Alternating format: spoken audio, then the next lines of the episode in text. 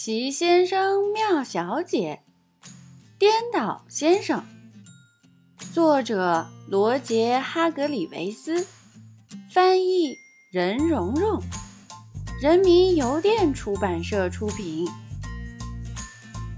颠倒先生是一个有趣的家伙，他所有的一切不是上下颠倒，就是里外颠倒，要么。就是前后颠倒，总之都是颠倒的，真是很特别。要想了解颠倒先生到底有多颠倒，就该去看看他的房子。首先，门是上下颠倒的，然后窗户上挂着的窗帘也是上下颠倒的。再看看那个烟囱，真是很特别。屋子里也一样。你看看颠倒先生放在壁炉台上的钟表，这是不是你见过的最颠倒的钟表呢？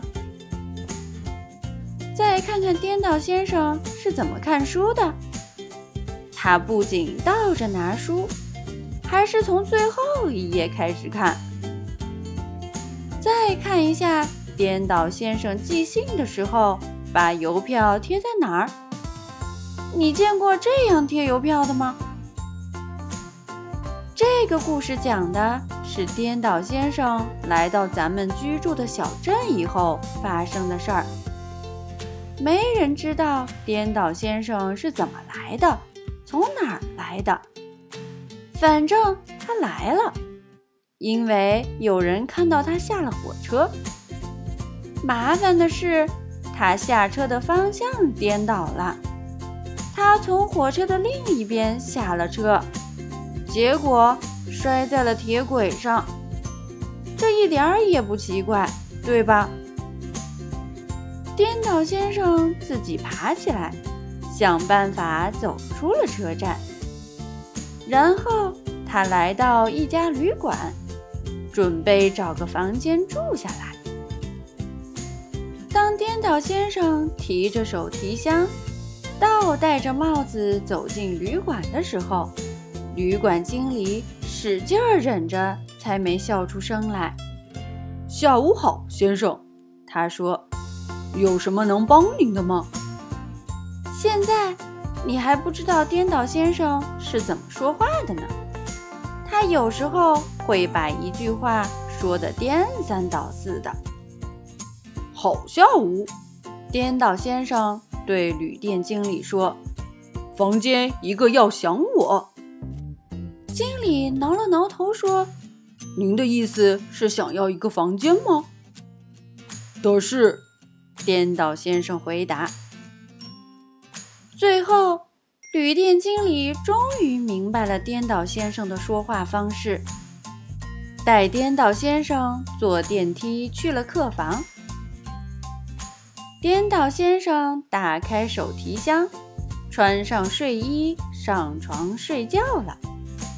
不管他从哪儿来，经过一天的旅行，也觉得非常疲倦了。第二天。颠倒先生去小镇上逛了逛，可是他在镇上的时候引起了一些麻烦。他坐出租车从旅馆出发，想告诉司机要去哪里，可是司机听得头昏脑胀。可怜的司机一不小心就撞到了红绿灯上。天哪！哦，颠倒先生说。抱歉，很我。接着，他走进小镇中心的一家大百货商店。他走到一个柜台跟前，一双袜子卖想我。他对柜台后面的女士说：“你的意思是想买一双袜子吧？”女士微笑着拿给他一双大红色的袜子。颠倒先生把袜子穿在了手上，然后他准备离开，但因为他是颠倒先生，他想从上行的自动扶梯走下去，结果所有要乘坐自动扶梯上楼的人都滚了下去，那真是人仰马翻的混乱场面。那一天，颠倒先生做了各种颠倒的事儿。他倒退着穿过马路，造成了交通大堵塞。他去图书馆，把所有的书倒着放回架子，这让每个人都非常头疼。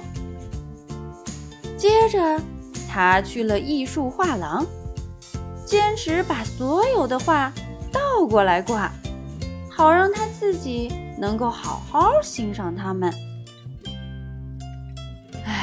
幸好，颠倒先生在镇上待了一天后就消失了，没人知道他是怎么走的，去哪里了。